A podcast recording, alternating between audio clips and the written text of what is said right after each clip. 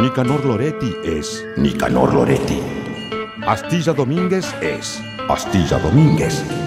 Juntos son por un puñado de dólares, donde el cine y la música se baten a duelo. Por un puñado de dólares.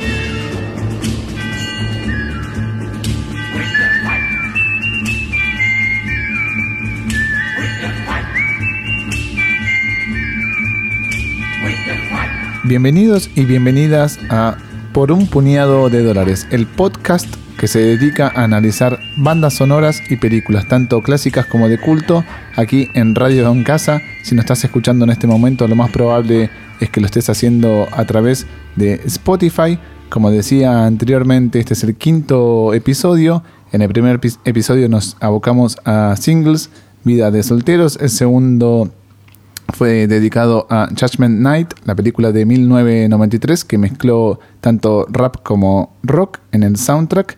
En el tercer episodio nos dedicamos a Last Action Hero, el último gran héroe, la película que hizo Schwarzenegger luego de Terminator 2.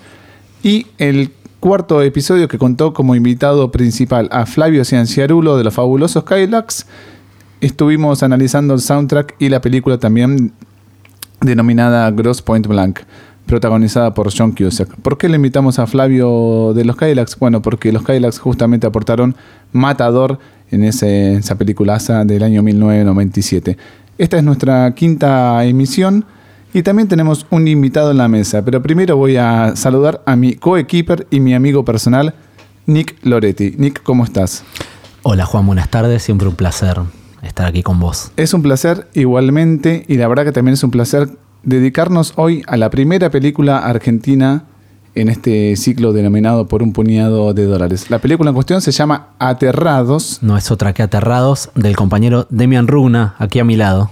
Demian, ¿cómo estás? Bueno, ¿cómo andan? Bueno, contento yo de estar acá. Es algo nuevo para mí en el sentido de hablar sobre las bandas de sonido de una peli que compuse yo hoy. Entonces, este, bueno, la primera vez que me pasa, pero bueno, muy contento. Un lindo lugar, me encanta. Vos sos el director y el compositor del soundtrack. Es algo que todavía no había sucedido en los, en los episodios anteriores. Habíamos analizado las películas por un lado y las bandas sonoras por otras que habían sido compuestas en su mayoría y en su totalidad, mejor dicho, por bandas. Eh, Sí. Por trabajos encomendados, por ejemplo, no sé, a ACDC, a mm, Soundgarden, Alice in Chains y demás bandas. Biohazard, etcétera, etcétera.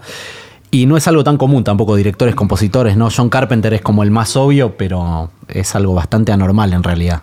Exacto. Vos sos eh, como esa anomalía. Sí, eh, es buenísimo porque tampoco es que me siento como parte de, no me siento compositor desde el punto de vista y bueno hice dos pelis la música pero pero tal vez nunca tuve la intención de hacerlas fue como una casualidad entonces sinceramente no sé si voy a volver a hacer música de películas o en mis películas es una, una consecuencia de determinados pasos en mi carrera que, tuve que hacerla y me animé a hacerla en ese momento. Por eso siento, a veces me siento como que, que no, no, me, no me siento parte de- de un grupo de compositores, sino bueno, fue un eventual. Pero no sé quién te dice que más adelante quiera volver a hacer alguna. A ver, conte- contextualicemos también un poquito tu trayectoria. Demian, eh, Aterrados es una película que se estrenó en 2017, si la memoria no me falla, Eh, fue 18, estrenada 18, creo. sí, Sí, es más, 18. hace un año y medio más o menos. hace un año y medio. Eh, fue estrenada en principio en circuito independiente y luego pasó a la pantalla grande. Sí, nosotros en realidad primero eh, la pasamos en festivales y después el estreno fue netamente comercial, digamos, fue eh, estrenada en más de 60 salas. Eh, tuvo un estreno relativamente grande por ser una peli chica. Eh, por lo general ese tipo de películas que son, bueno, este, películas independientes pero hechas con instituto de cine no tienen más de 15, 20 salas. Este, nosotros tuvimos la suerte de que tuvimos cierta repercusión internacional y, y los dueños de los cines apostaron a la película porque le vieron potencial. Sí, ya venía con buenas críticas y bastante boca en boca. Sí, ¿no? sí, sí, venía haciendo bastante ruido afuera, pero De- igual... del Mar del Plata también del año de Mar previo, del Plata, además. claro, también. Sí. Sí, sí. Este, entonces este, tuvimos la suerte de, de tener un, un ab- abanico de salas. Pero yo, en el fondo, sinceramente, no creo que se haya, que se haya eh, consolidado en público esa cantidad de salas. Digamos. Por lo general uno estrena una peli argentina en más de 50 salas y a veces pasa de que no se entera absolutamente nadie que existe la película. Entonces, por más salas que tengas, si no tenés publicidad, hace de que no la gente va al cine y quiera ver otra cosa. Bueno, ¿qué película es este Aterrados en tu cronología? Aterrados es mi cuarto largometraje. Es, este, es una película de terror. Yo suelo hacer cine fantástico de terror, eh, con algo de mezcla de humor negro en, en- en esas películas. Y, mm, y bueno, Aterrados, este, mm, si bien fue un proyecto que tuve desde el año 2008, mm, pasaron muchas etapas este, de, de no lograr financiación hasta que- Paciencia eterna. Sí, sí, bueno, Mónica, viste lo que, Sí, lo sí, que de qué también se lo trata sé. esto. Eh, entonces, este, bueno, tuvimos la suerte de, de- de- de poder hacerla, ganamos un premio en un instituto de cine y ahí arrancamos, este, ahí arrancó el camino de terror. Se hizo bastante rápido en el sentido de ganamos el premio y creo que a los ocho meses ya estábamos filmando. ¿Premio Blood Window fue ese? ¿O Sí, alguno similar, no? Eh, claro, fue el primer antecedente de Blood Window que se llamaba para cine fantástico. Ah, Después se consolidó Blood Window y se empezó a, Claro. Ahí es donde la vi yo, en el Festival Blood Window en Ajá, Pinamar. Pinamar. Claro. Exactamente, el Sí. año 2018, la vi el año pasado. Claro, sí, sí, sí. Cre- Incluso antes que se estrene, seguramente la viste. Bueno, ¿y cómo fue para vos ese proceso entre esos 10 años, entre tener la idea y finalmente filmarla? Y la verdad que la calidad te felicito porque es realmente zarpada. No es fácil hacer un film de terror, suspenso en Argentina y no sé, por lo menos a mí me pasó que desde el minuto uno hasta el final me hiciste vivir esa, esa fantasía, ese momento de tensión y de suspenso que, que Mirá, con un, con un tono, digamos, cansino, pero tranquilo, te va, te va encandilando. ¿Cómo fue para vos esa transición? Y después decir, che, 10 años de mi vida están acá reflejados en esta, no sé, hora y media, hora y veinte que dura la película. O más porque además no, no viene de un corto, hay como un corto antecedente, ¿no? Sí, bueno, gracias por lo que dicen. Eh, mira, este, mm, sí, eh, la peli nace de un corto. En realidad, el, corto es una escena de la película y después, varios años después, me proponen hacer un guion de terror y entonces yo retomo esa idea del corto y le construyo todo un guion alrededor. Eso fue el, nacimiento de, la historia, digamos.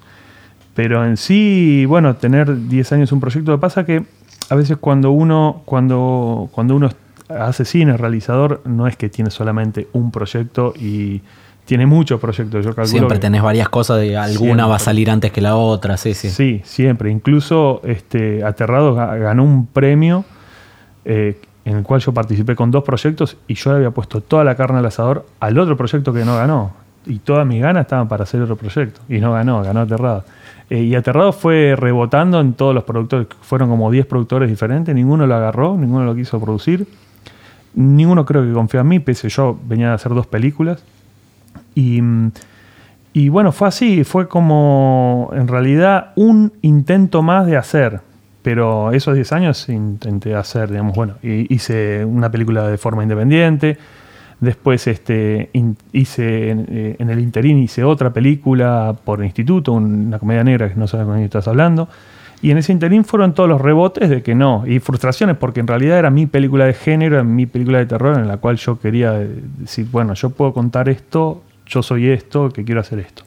Y como veía que no podía, yo en el fondo sentía, digamos, si no quieren producirme, si nadie quiere aceptar esta película de género de terror, entonces eh, tengo que hacer otra cosa, digamos, porque yo pensaba que esa. Claro. No, me- no tenía ganas de, de escribir otra cosa de terror. Entonces ahí fue donde, donde mi estilo empezó a, a- a- irse al, diablo, digamos. Empezó como a ser mucho más bizarro. Entonces eh, empecé a hacer cortometrajes muy bizarros. Este, incluso también, no sabes con estás hablando, es una comedia negra de, que es bastante diferente a, a- mi primera etapa como, como realizador. Incluso leyendo, creo que fue en Haciendo Cine la entrevista que te hicieron, que decías que eh, vos ni siquiera pensabas que Aterrados fuera mejor que no sabes con quién estás hablando, sino que quizás eran dos películas totalmente distintas y también era raro como el fenómeno de, uh, esta recontra pegó y esta todavía no se estrena, ¿no? Porque a vos te parecían como que son igual de buenas en un punto.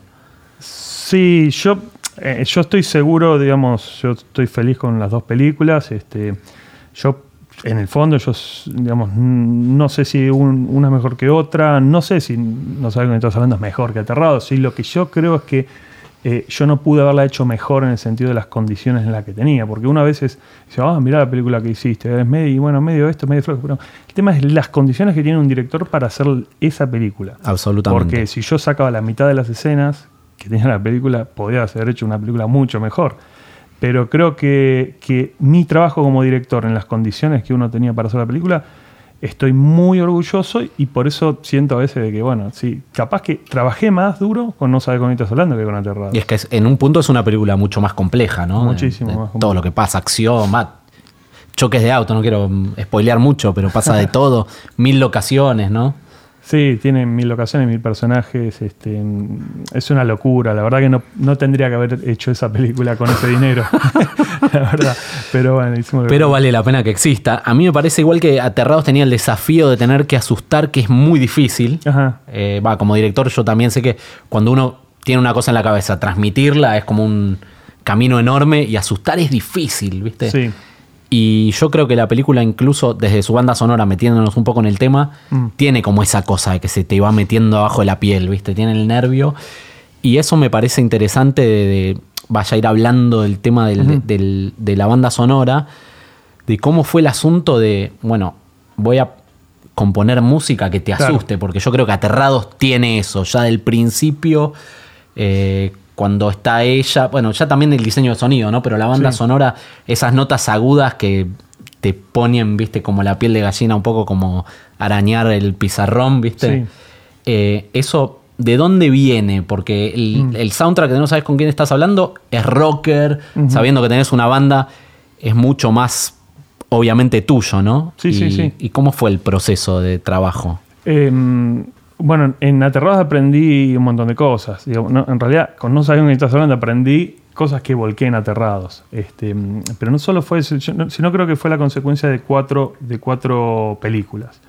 Eh, para mí la banda de sonido es, este, digamos, muy importante, pero muy, muy importante. Eh, creo que, que el que subestima una banda de sonido, un director que, que, que deja librado al azar la banda de sonido del músico, este, ahí está perdiendo gran parte del resultado final de la película. Totalmente, Me sí, sí. pongo muy, muy, muy obsesivo con la música de las películas, de mis películas. Eh, ¿Qué pasó? ¿Por qué terminé haciendo? ¿Por qué terminaste haciéndolo vos, Terminé- además? Terminé haciéndolo yo. En realidad, este, mi primera película de Last Gateway, que es algo que yo no repetí en mis dos últimas películas, pero sí lo hice en mis primeras dos, fue poner música de En la segunda estamos hablando de Maldito Sean, ¿no? Claro. The Last Gateway fue mi primera película y Maldito sea mi segunda película. Y en ambas cometí el error yo, porque no, propio por mi forma de ser. Eh, no quiere decir que, que- todos los directores trabajen igual que yo. Yo te digo mi experiencia. De poner este, música de referencia cuando uno hace las ediciones previas de la película. Porque claro, siempre el músico, por lo general, cuando hace una peli, salvo en una industria gigante, la música la tenés cuando terminaste la peli, el músico ve la, ve la película. Y en este caso, bueno, cuando uno edita la película, hace la, la, la post de la película, le pone música de referencia. Entonces, el problema que yo tuve es que fui muy esclavo de esa música de referencia. Y esa música de referencia está grabada, por lo general la bajás de internet, he conseguido un disco y está grabada eh, con mucho dinero. Porque Sí, a sí. veces Estás condicionando al músico algo gigantesco. vos te condicionás. El músico, se- se- digamos, le traes Claro. eh, Hans Zimmer y, y- y después vos querés que tu peli suene así y te sentís muy frustrado porque es muy difícil que suene así. tu- Grabado con una orquesta de 500 personas Total, en tres meses, mezclado, sí. Paralelamente vos tenés una banda de, de rock llamada Pasco 637, más Claro. que de rock, de metal. De metal. Y Sí. Digamos, ¿cómo, ¿cómo es tu desempeño instrumental? Porque ahí tocas la guitarra, pero Claro. por ahí vos me decís, yo no, yo soy este estudié conservatorio No, no, 10 no, no. años o yo- qué sé yo. Yo estudié mu- mucho tiempo guitarra, mucho profesor particular, este, cuando era más pibe. Este, después, este, mm, bueno, toqué en varias bandas, eh, hasta que armé a mediados del año 98, armé la primera formación de Pasco. Eh, tocamos hasta el 2004, en el 2004 dejamos de tocar durante 10 años y volvimos bueno, en, el 2014, en el 2014. Y, mm, y ahí arrancamos porque en realidad seguimos siendo todos amigos, eh, íntimos, o sea, todos cercanos. Pero Y- siempre vos tocando la guitarra, por eso la tu, guitarra, tu sí, acercamiento A, la banda sonora que La tenías en tu mente era en base a una guitarra. Sí, y, y en mi voz, cuando era chico, que pensaba que hacía películas y hacía mi propia música de- con la voz. Este, sí, sí, siempre fue con la guitarra. Y, mm, y eso, y eso incluso la, la composición de, de- de Aterrados también fue con la guitarra. Yo, Mira, no parece. claro, lo, lo que pasa que, que mm, eso que te digo, aprendí de los errores que cometí en la película anterior. Yo en la película anterior, este, en realidad, hice la música porque no, en cierta manera no quedaba otra. Gastamos todos los cartuchos, como te había dicho, era una película muy grande para el dinero que teníamos. No había dinero para músico, con- concretamente. Este, entonces dije, mira, a ver, yo siempre tenía la intención de meter un tema de la banda para después hacer un videoclip con imágenes de la peli y que suene, bueno, pero yo pensé que iba a haber un músico. Y bueno, las cosas llegaron a que si no hacía la música yo no podía. Claro, no salía adelante. Yo dije, bueno, dale, sí, me animo, oh, prueba, me animo. Pero llegó un punto en donde la peli no es todo rock. Necesitas otra Claro, otra parte. climas, otras cosas, sí. Totalmente. Y la peli cuando yo la estaba editando y poniendo, intentando armar la música, me di cuenta que tenía muchas más complejidades, tenía un momento de tensión, porque es una comedia, pero no es una comedia típica, es una comedia en un género que no está demasiado definido tampoco. Sí, sí, bordea como la comedia negra, pero también hay como semi-acción policial. Claro. Eh, se va para todas partes, sí, sí. Esta es una película, estamos hablando de que todavía no se estrenó en la, en la gran pantalla. Claro, Sí, todavía se no. pudo ver en festivales y está ahí esperando estreno. Y, mm, y bueno, todo fue a través de la guitarra. Y después, eh, lo- lo- digamos, la grabé, con, grabé todo con una computadora que no daba para más. Era creo una quad-core que tenía, no sé, 3 GB de memoria, 4 ya no te podía poner más GB. No tenía dinero para cambiar la computadora. Eso es parte de la realidad. Y, mm, y bueno, tra- trabajé, trabajé como pude con esas condiciones. Eh, cuando terminé la música, bueno, empezaron a aparecer obviamente todas las cosas que, que necesitaba yo antes para hacer la película. Y conseguí un soft que me podía traducir a MIDI todas las, todas las notas de la guitarra en tiempo real. Sí, compré ese soft y la verdad que, bueno, cambié la computadora, hice lo que tendría que haber hecho antes, pero no tenía los medios. Eh, me armé una buena máquina, este, cambié de plataforma, antes estaba trabajando con un Cubase, este, me puse un Pro Tools y Para el no iniciado, todas estas cosas implican tiempo, además, con una computadora Sí. más lenta, estás mil años para hacer cada cosa, es mucho más desgastante y estresante que con un avioncito donde todo lo que haces más o menos es en tiempo real, ¿no? Claro, exactamente. Entonces, cuando, cuando empezó la composición de terror, mientras yo hacía, hacía la música de, de No Sabes, este, me- a mí me salían partes de, de secuencias de, de- de heavy metal y cosas como más tensión, cosas de terror. Y decía, pucha, si tuviese que hacer una peli de terror sería mucho más sencilla que hacer esta comedia porque la música era, tampoco quería caer en, en- en lo común. Y, mm, Me hubiera imaginado que era al revés, que ibas a decir tipo, no, hacer terror, qué difícil, y la No. comedia, bueno, tirás unos acordes. No, no, no, todo lo contrario. La verdad que, que, mm, a día de hoy sigo creyendo que hacer música para peli de terror es mucho más sencillo que para hacer eh, una comedia. sobre Mira, todo. eh, qué loco, Sí. porque habí- habíamos hablado previamente con Nick acerca de esto y nos imaginábamos otro tipo de respuesta o de enfoque. También al mismo tiempo te quiero preguntar, o sea, teniendo el resultado sobre la, la mesa, diciendo esta es la edición final de mi película, no sé, dura una hora y veinte. Sí, Después está el segundo proceso, ya tenés la música, decís, en qué segundo, en qué minuto, en qué secuencia los metés, en cuándo lo, co- lo cortás, qué intensidad le das. Eso es fundamental en una película de terror. sí. Eh, bueno, yo eh, lo que hice, em, trabajé muy a la par con Pablo Isola, que fue el diseñador de sonido de la película. Yo lo que le dije es, mira, este, yo quiero que vos seas mi director musical. Es decir, yo no me puedo dirigir a mí mismo. Yo soy el director de la peli. Yo no me quiero dirigir a mí mismo. No puedo porque pierdo objetividad. Pero yo necesito que vos, to- todas las porquerías que yo te traiga, me digas, no, esto, es- esto no va. Y que seas sincero porque es un producto que yo quiero que sea tuyo también. Este, y así se llamaban las cosas. Mira, bueno, traje estas porquerías y tirábamos las porquerías. Y ahí, me decía, sí, esto, esto. Pero lo, lo más importante fue encontrar el sonido. Fue encontrar el concepto de eh, qué, qué le damos a la película. Porque, claro, a mí me gusta el orquestado, pero no podemos hacer orquestado porque no tenemos dinero para hacer orquestado. Totalmente. Eh, yo dije, bueno, a ver, arma- ha- hago un, un ensamble y grabamos que eso funcionó, maldito sea, en cierta, en cierta, en cierta ma- manera. Era, armamos un ensamble de, de- de cuerdas, bueno, de, de- instrumentos. Y podemos llegar a, le puedo llegar a pagar a un músico, un cello, un trombón, algo como para darle más color a cada una, a- en, cierta, en, en ciertas partes de, de la música. Este, Como para reforzar fue- las intensidades, digamos. para reforzar y que le dé calidez eh, real a, a los samples. Sí, sí, que no es lo mismo que tener un cinte y apretar un botón que No, sea violín. No es lo mismo. Entonces, pero también a la vez la búsqueda de tratar de despegarse de eso, de eso artificial me llevó a intentar buscar algo más moderno que tenía que ver con, con- la sonoridad de guitarras y con lo electrónico y con lo eléctrico. Este, entonces, em, en cierta forma, la búsqueda de despegarse de lo artificial fue parte, digamos, consecuencia de- del resultado final. Por eso vos en- encontrás distorsiones de guitarra o acoples de guitarra, este, mm, que, hace que, en cierta manera, diga, bueno, está bien, está un poco orquestado, pero también tenés una parte electrónica en la película.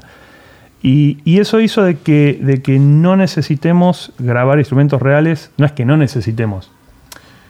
A ver. Pudieron prescindir, digamos. Pudimos prescindir, entonces pudimos ahorrar un montón de dinero. Claro. Que siempre viene bien, digamos. Sí. Eh, Estamos entonces- en Argentina, muchachos. Sí, no, es así. totalmente. Es que es muy Tenemos fácil, si no, si no sería, sería mucho más fácil. Pero lo que hicimos fue pasar los procesos de, bueno, encontrar unos buenos samples, este, unos, unos buenos este, arsenal de, de- de- de sonidos que, que garpen y mandarlos a hacer un, a hacer un proceso de- del sonido ahí que lo sacaba por una post valvular, entonces hacía que le dé un brillito más que lo que tenía originalmente. Entonces engañamos a muchos músicos en, en la sala de cine, engañamos a muchos músicos, por suerte. Te metiste en cuestiones bastante técnicas. Sí, ahí. A mí me parece eh, muy interesante cómo, hablando del diseño de sonido que decías con Pablo, que la película está muy trabajada en el sentido que hay mucho conocimiento de este es el ruidito que te va a hacer saltar del Ah, asiento sí, en este sí. momento y este y este. ¿Cómo fue esa, entre comillas, investigación? ¿Fuiste a Pablo y le llevaste cosas? Bueno, ¿dónde va esto? ¿Fue entre los dos? ¿O vos tenías muy claro, acá va este agudito que te rompe la cabeza? ¿O cuando ella está en el baño en esa escena al comienzo va, va a estar esto? ¿Cómo fue? Sí, no, eh, es que yo soy un insoportable en el sonido. Porque ahí me pareció como mirando la película como bueno, acá está esa obsesión que vos Sí. decías de esto va acá como muy quirúrgico, ¿no? Sí, sí, sí. Ese Pablo cuando, bueno, ya es la cuarta película que tengo con él y sabe que cuando trabaja conmigo te, te debería cobrar más caro y etcétera.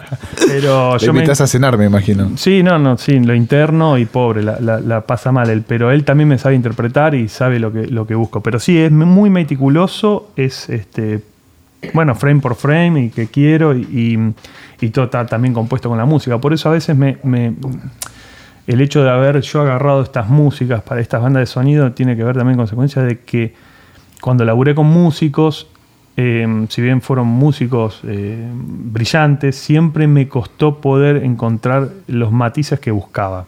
Tal vez los dirigí mal o, cierta forma, no hubo tiempo ni, ni para, para que ellos puedan componer más de lo que yo necesitaba. Bueno, es que es, es- es un, es un lugar muy difícil, ¿no? El del músico de cine. de- hay, hay directores incluso como Tarantino u otros que no pueden ni siquiera soltar eso y por eso Tarantino usa música hecha por otros, siempre ya hecha antes. Hecha antes, claro. O ahora por Morricone, viste que bueno, así cualquiera, pero Claro. a muchos tipos les pasa, o Robert Rodríguez hace su propia música también porque le cuesta soltar ese lugar de que no le pifien el clima, o viste, o, no tenés tiempo para hacerla y hay que usar la música que hay, y ahí podés perder un montón por el camino, eso es así. Sí. Sí, sí, con, Aterrados eh, lo, que me pasaba es que fue. Me di cuenta de cómo, de, de lo que yo sentía que necesitaba la, Bueno, es parte de lo que cuando uno compone, supongo que al músico le pasa lo mismo, pasa que a mí me pasaba como director.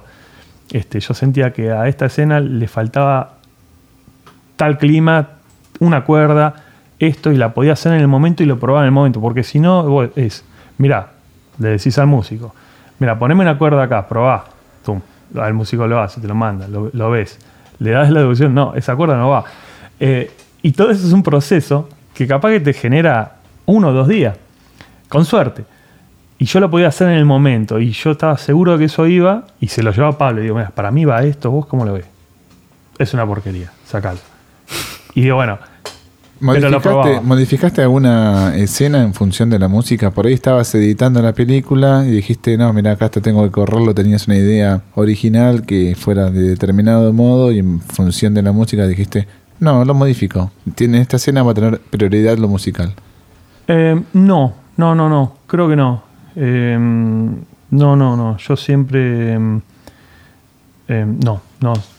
La verdad que no. La- la- para mí la prioridad siempre es la actuación y, y el. Pero por ejemplo, en el ritmo no, no he, no he cambiado el ritmo de montaje por, porque la música tiene otro tempo, por ejemplo. Justo ¿no? eso te iba a preguntar, porque al no, al no haber usado referencia también editaste la película y Sí, después fuiste sí. diciendo acá va esta música, que es una movida, ¿no? Porque Es- ahí tenés que confiar mucho en, en que va a venir después. Exacto. Y lo que me sorprendía es que encontraba el tempo de la música que yo necesitaba, encontraba en la edición. Estaba, estaba editado lo que yo quería como música también.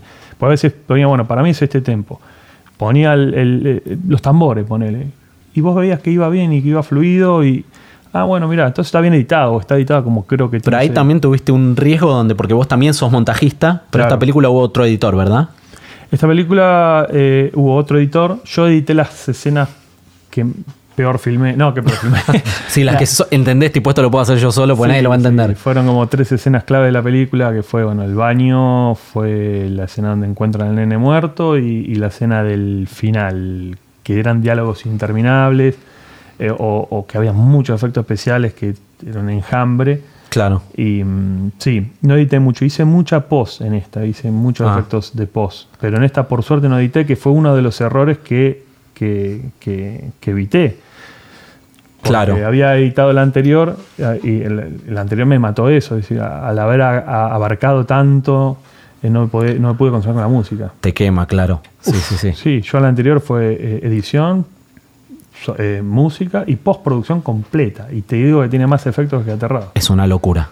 Es una Sí, sí, locura. sí, no, no, no terminé mal. Yo creo que me, me haces eso y me voy de vacaciones seis años. Sí, sí, sí. Aterrados hoy en día está disponible a través de la plataforma Netflix, que es una plataforma que está bastante popularizada, no Sí. solo en Argentina, sino en toda Latinoamérica. Y a raíz de eso te quiero preguntar, porque, digamos, es otra exposición, ¿no? Pasar de un festival de cine independiente, con todas las responsabilidades que ameritan estar en cada lado. Un festival de cine independiente, luego pantalla grande, más de 60 copias, como dijiste vos, más de 60 salas. Y luego la pantalla grande. Ahí estás inmortalizado, no sé, por lo menos un contrato de dos años, donde la gente te puede ver en cualquier momento. Claro. ahí- hay gente que tiene por ahí un sistema sonoro hi-fi. En todo el mundo, además, porque creo que se vendió a, Sí. Worldwide. Y ahí tenés que hacer un retoque sonoro para entregarle la copia a, a Netflix o le entregaste la copia tal cual estaba en, el cine. Mm, No, no, no, no, no. Eh, en este caso, en este caso estaba todo. Por lo general, cuando haces ese tipo de ventas así grandes de la película, te piden una banda internacional. Entonces, este, eh, el sonista, cuanto más tiene que laburar es con el foley, es decir, todos los sonidos. Es decir, vos tenés una banda de sonido en donde, en donde vos tenés que mutear los diálogos y tiene que seguir sonando perfecto. ¿sí? Claro, la banda internacional te pide como todo sin diálogos por si la ponen en italiano, doblada al inglés, etcétera. Claro, pero con la música no, no, no, no hubo por suerte ningún tipo de modificación. No. Bueno, buenísimo, mejor porque te dieron la Sí. libertad. ¿Y Sí. cómo es la sensación cuando vos pensás la película, ¿no? Y so- sobre todo en una película de terror, decir tipo, bueno, este momento tiene que funcionar de esta manera, este momento tiene que funcionar de otra, y la ves en el cine y ves que esas cosas pasan, ¿no? Porque yo la vi en cine la película después de verla online. Y verla con gente es otro planeta, ¿viste? O sea, la gente salta en los sustos. O sea, Claro. eh, ¿cómo, ¿cómo es esa sensación? Decís, bueno, me salió, decís, bueno, menos mal que me salió, Menos porque si no me quiero matar, o soy un capo, obvio que iba a salir. Yo honestamente, al menos con Aterrados, yo no, no puedo concebir la música de Aterrados o el efecto que logramos con el público sin la banda de sonido, sin el sonido, digamos, sin, sin, eh, son los efectos de sonido. Claro, pues están bastante pegados por momentos, es como hay una sinergia entre las dos cosas. ¿no? Exactamente, está compuesta para que se luzcan los efectos de sonido porque son los que te están pegando el cachetazo en la película. Este, mm, incluso la película tiene uno o dos leitmotiv, pero no te vas de la, del cine cantándolos, o si los escuchas no los reconoces. No, por eso te iba a decir también que es una película bastante musical dentro de lo que es la trama de terror y suspenso y toda la Sí. tensión que hay generada. Me parece que hay una- un componente musical que es al momento de analizarlo me parece que es imprescindible. Y yo no sé cómo es tu relación con la música, si sos fetichista de los vinilos, los CDs, los cassettes, pero por ejemplo Nick Loretti con su película Kryptonita editó el soundtrack en una edición limitada en cassette. Ajá. ¿Vos no tuviste esa motivación con Aterrados de decir, bueno, después de todo esto que tuve que lidiar y pasar y componer toda esta tensión, por lo menos quiero tener el, Es- el compact o el sí. vinilo o el cassette en casa? Mira, vos sabes que, que es- muy gracioso porque eh, sí, en realidad eh, le pedí a, a Pablo Isola, que es muy amigo mío, ¿no? Este, que me mande el track solo de la música eh, porque quería subirlo, no sé qué. Y, me lo mandó, pero se equivocó, me lo mandó todo automatizado. O sea, se baja, se sube los volúmenes. Automatizado quiere decir que es los momentos en donde la película sube el volumen de la música o baja automáticamente para, para la gente que lo edita. Entonces se baja, se sube. Y se lo pedí de nuevo, me dijo, no me rompa las bolas. Entonces estoy esperando este, agarrarlo en un, en un buen momento para pedirle de nuevo el, el- Sí, me gustaría subirlo. Igual es como que, que nosotros vendimos los derechos de la peli y vendimos la música también. Yo medio con el contrato pedí conservar la música por si algún día, no sé, quiero hacer la música en vivo. Mucha bola no me dieron. Pero, mm, pero bueno, no sé realmente si. Ya me han pedido varias veces, raro, para mí me pidieron el CD de la, del, ¿Viste? por afuera. Sí, afuera me pidieron el, el CD de, de- de- si lo vendía. Eh, No sé, si, no sé si es mía ahora, porque como vendí los derechos. Claro, esto podemos hablar porque se, se sabe, ya está en internet, ¿no? Que va a haber una remake de la Sí, sí, sí, película y demás. Entonces me sorprende que, que les pidieran la música también. O sea, hay una posibilidad de que usen la misma música, la misma banda sonora. Bueno, eh, eh, te voy a dar una anécdota de color así, pero muy, muy. A mí me suena bizarra. Eh, nosotros, eh, la peli la está produciendo Guillermo del Toro y yo fui a ver la película con él. Eh, fuimos a Los Ángeles, y bueno, estuvimos viendo la película en un microcine.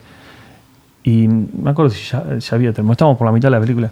Me dice, ¿quién hizo la música de la película? Y yo la hice. No despidas al músico, me dice. Muy bien. Ya, igual no, no- no la voy a hacer, pero bueno, es una buena referencia para. Nunca se sabe igual, ¿eh? No sé, la Bueno, hice- ahora te traen a Danny Elfman y bueno, capaz dejas que haga lo que quiera, ¿no? Pero Ah, sí, sí. Bueno, Bueno, ahí- no sé si lo voy a dejar. Eh, no hay nada peor que venga Danny Elfman y encima no te gusta, te querés matar, ¿no? Bueno, ahí pasando un poquito más a lo que es la película, por lo visto y lo que estábamos diciendo, bueno, la remake, puedes contar un poquito más acerca de cuándo se va a estrenar, cómo se generó ese vínculo. Me- mm, todavía no sabemos. Creo que la filmamos comienzo del año que viene. Este, estamos, este, sé que les gustaron el guion, pero están en un impasse allá. Este, entonces, Allá es Hollywood. sí, sí, estamos esperando que, mm, que den la luz verde. Eh, unas notas, de, me dijeron la productora me mandó unas notas, estoy esperando hace un mes y medio las notas. Así que nada, en cuanto llegas tendré un panorama claro cuándo filmo. Ni te cuento cuándo se puede llegar a estrenar, porque no tengo idea de los procesos, los procesos allá, los tiempos que llevan, no tengo idea. Así que repasando un poquito lo que es Aterrados, me parece que era la película que vos, no sé si no le dabas bola, pero no era por lo menos tu prioridad.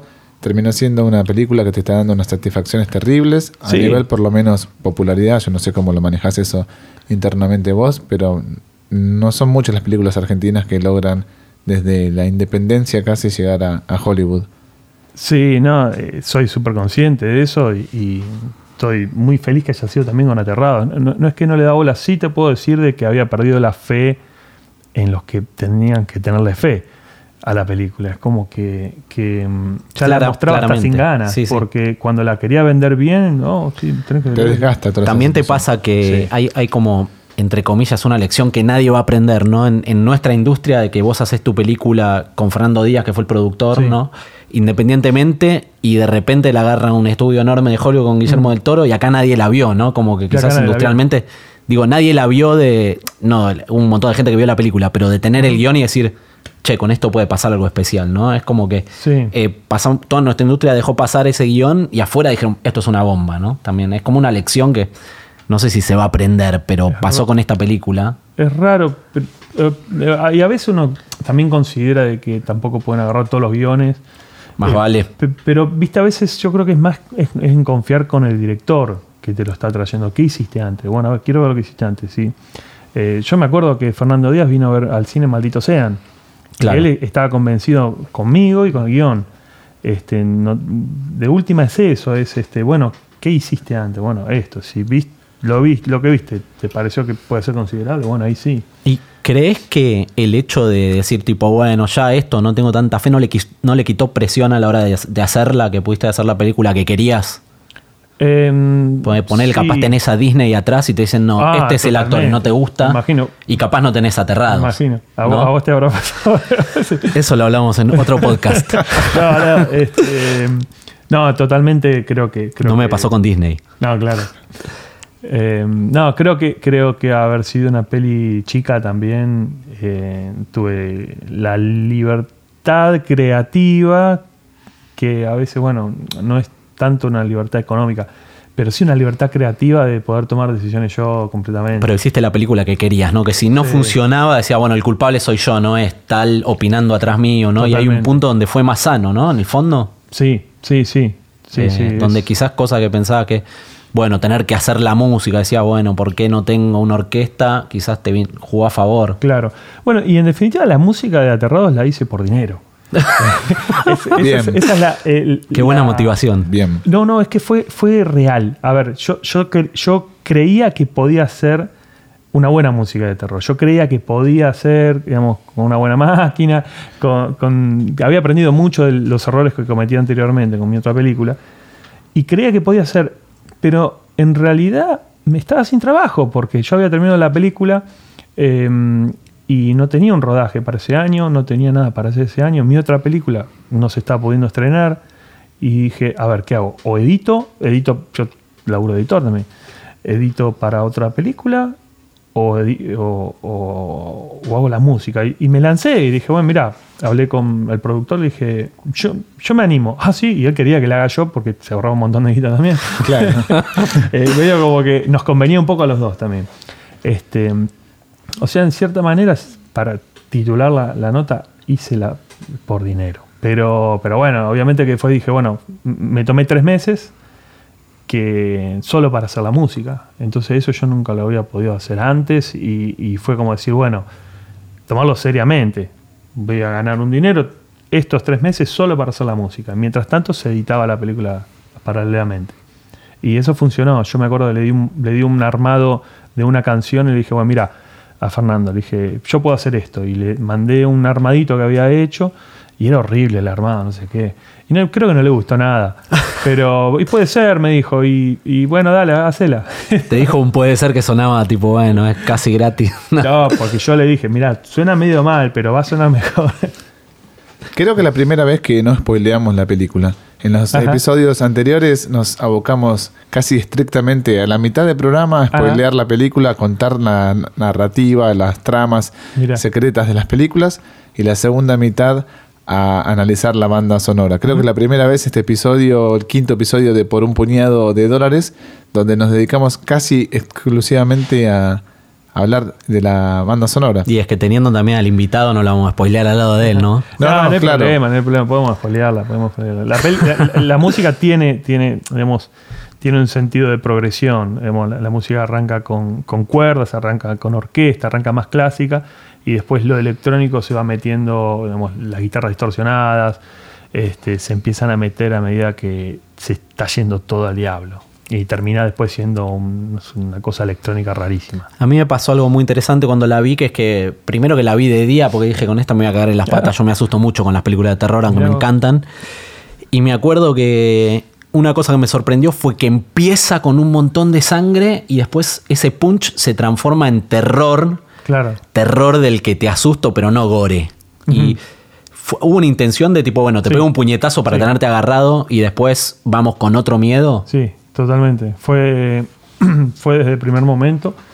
eh, cuando se escribió el guion, era como, bueno, toda la carne al asador eh, para que pegue un buen cachetazo y poder tener al espectador agarrado de la silla toda la película. Y eso fue lo que lo- cuando escribí y cuando me junté con el productor, porque obviamente te- los productores te empiezan a, cuando no hay dinero, te empiezan a. Y, y esta escena, ¿te parece? ¿Hace falta? es típico.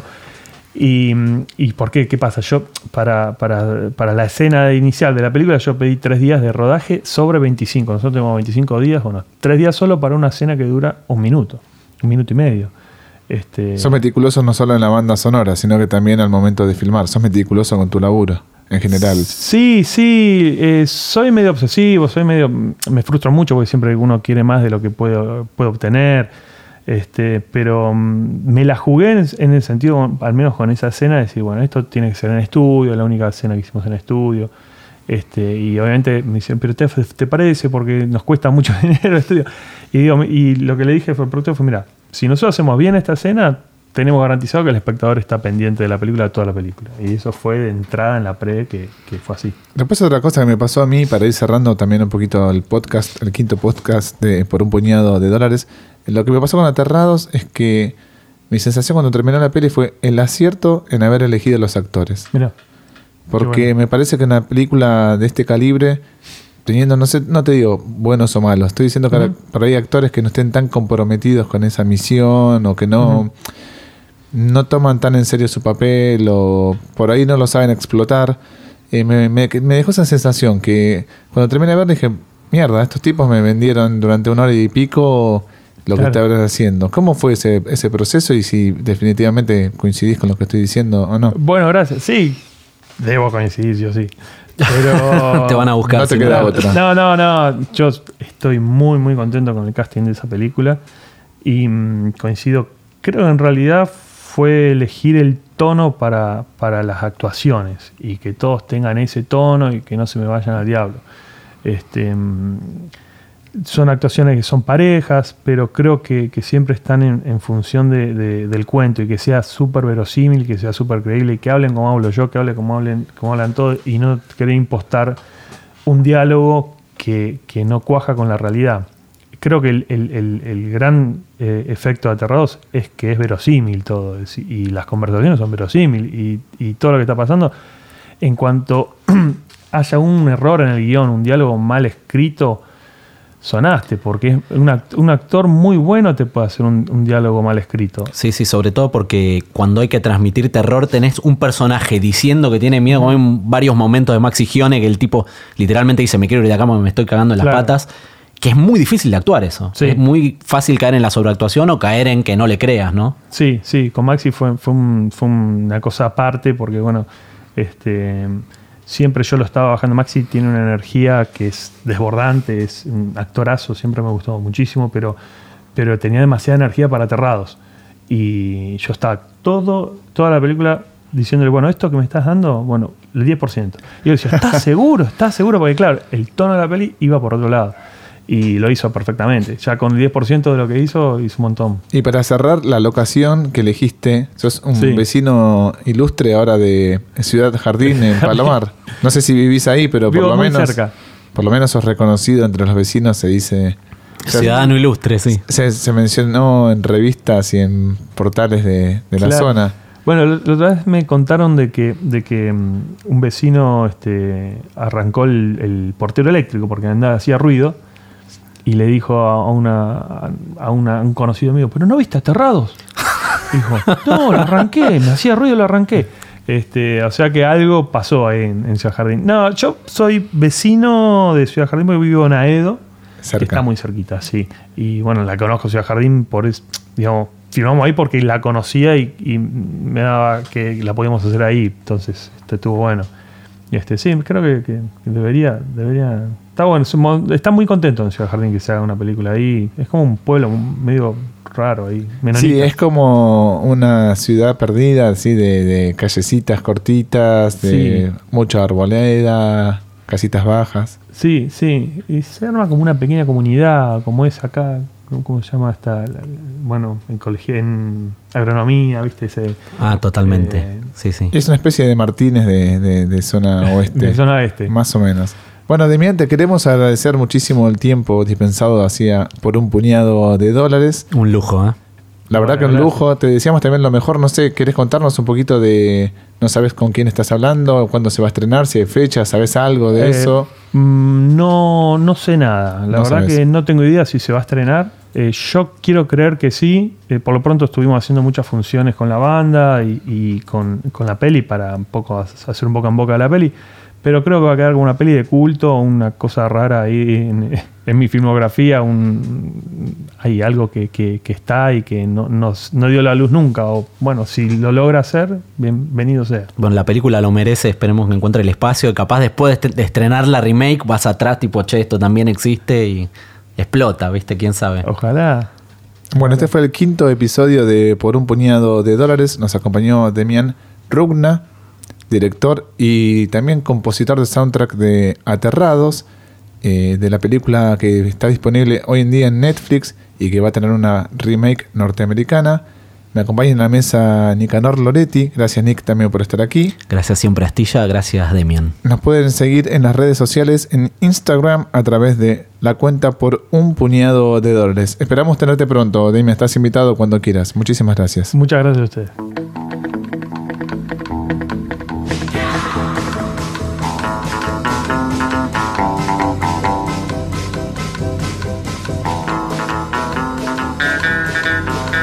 Un puñado de dólares, Nicanor Lorete y Astilla Domínguez te analizan una película y su soundtrack. Y por la misma tarasca, son capaces de mucho más.